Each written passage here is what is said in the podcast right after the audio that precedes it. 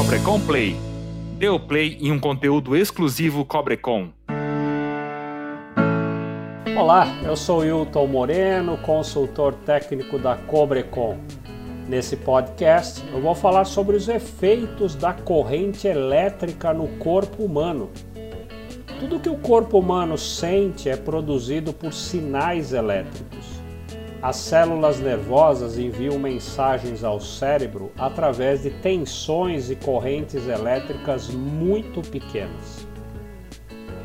No caso do coração, quando suas células estão em repouso e um sinal elétrico é nele aplicado, ocorre um batimento cardíaco, que é uma contração do órgão.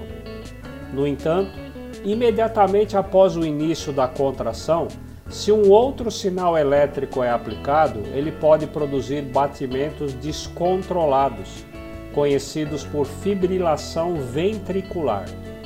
Em alguns casos, pode ser impossível restabelecer o batimento cardíaco, levando a pessoa a um estado crítico e até a morte. O valor de corrente elétrica que leva ao início da fibrilação ventricular depende de vários fatores próprios de cada indivíduo, assim como da duração do choque e caminho percorrido pela corrente elétrica dentro do corpo, o tipo de corrente, se é alternada ou contínua e outros fatores. No caso de instalações elétricas em 60 Hz, que é a frequência padronizada no Brasil, a prática mostra que correntes elétricas de apenas 5 miliamperes, é muito pouco isso, percorrendo o coração, são capazes de provocar choques desconfortáveis. E nos casos de crianças e pessoas em mesas de operação, essa corrente pode até causar sérios desconfortos e complicações até mesmo fatais.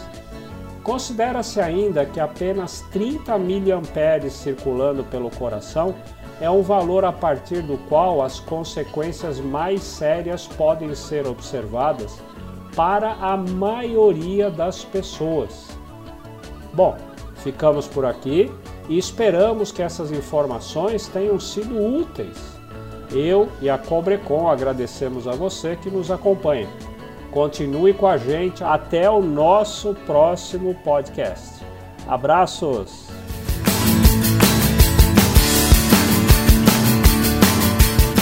Fique por dentro das nossas novidades. Acesse www.cobrecon.com.br.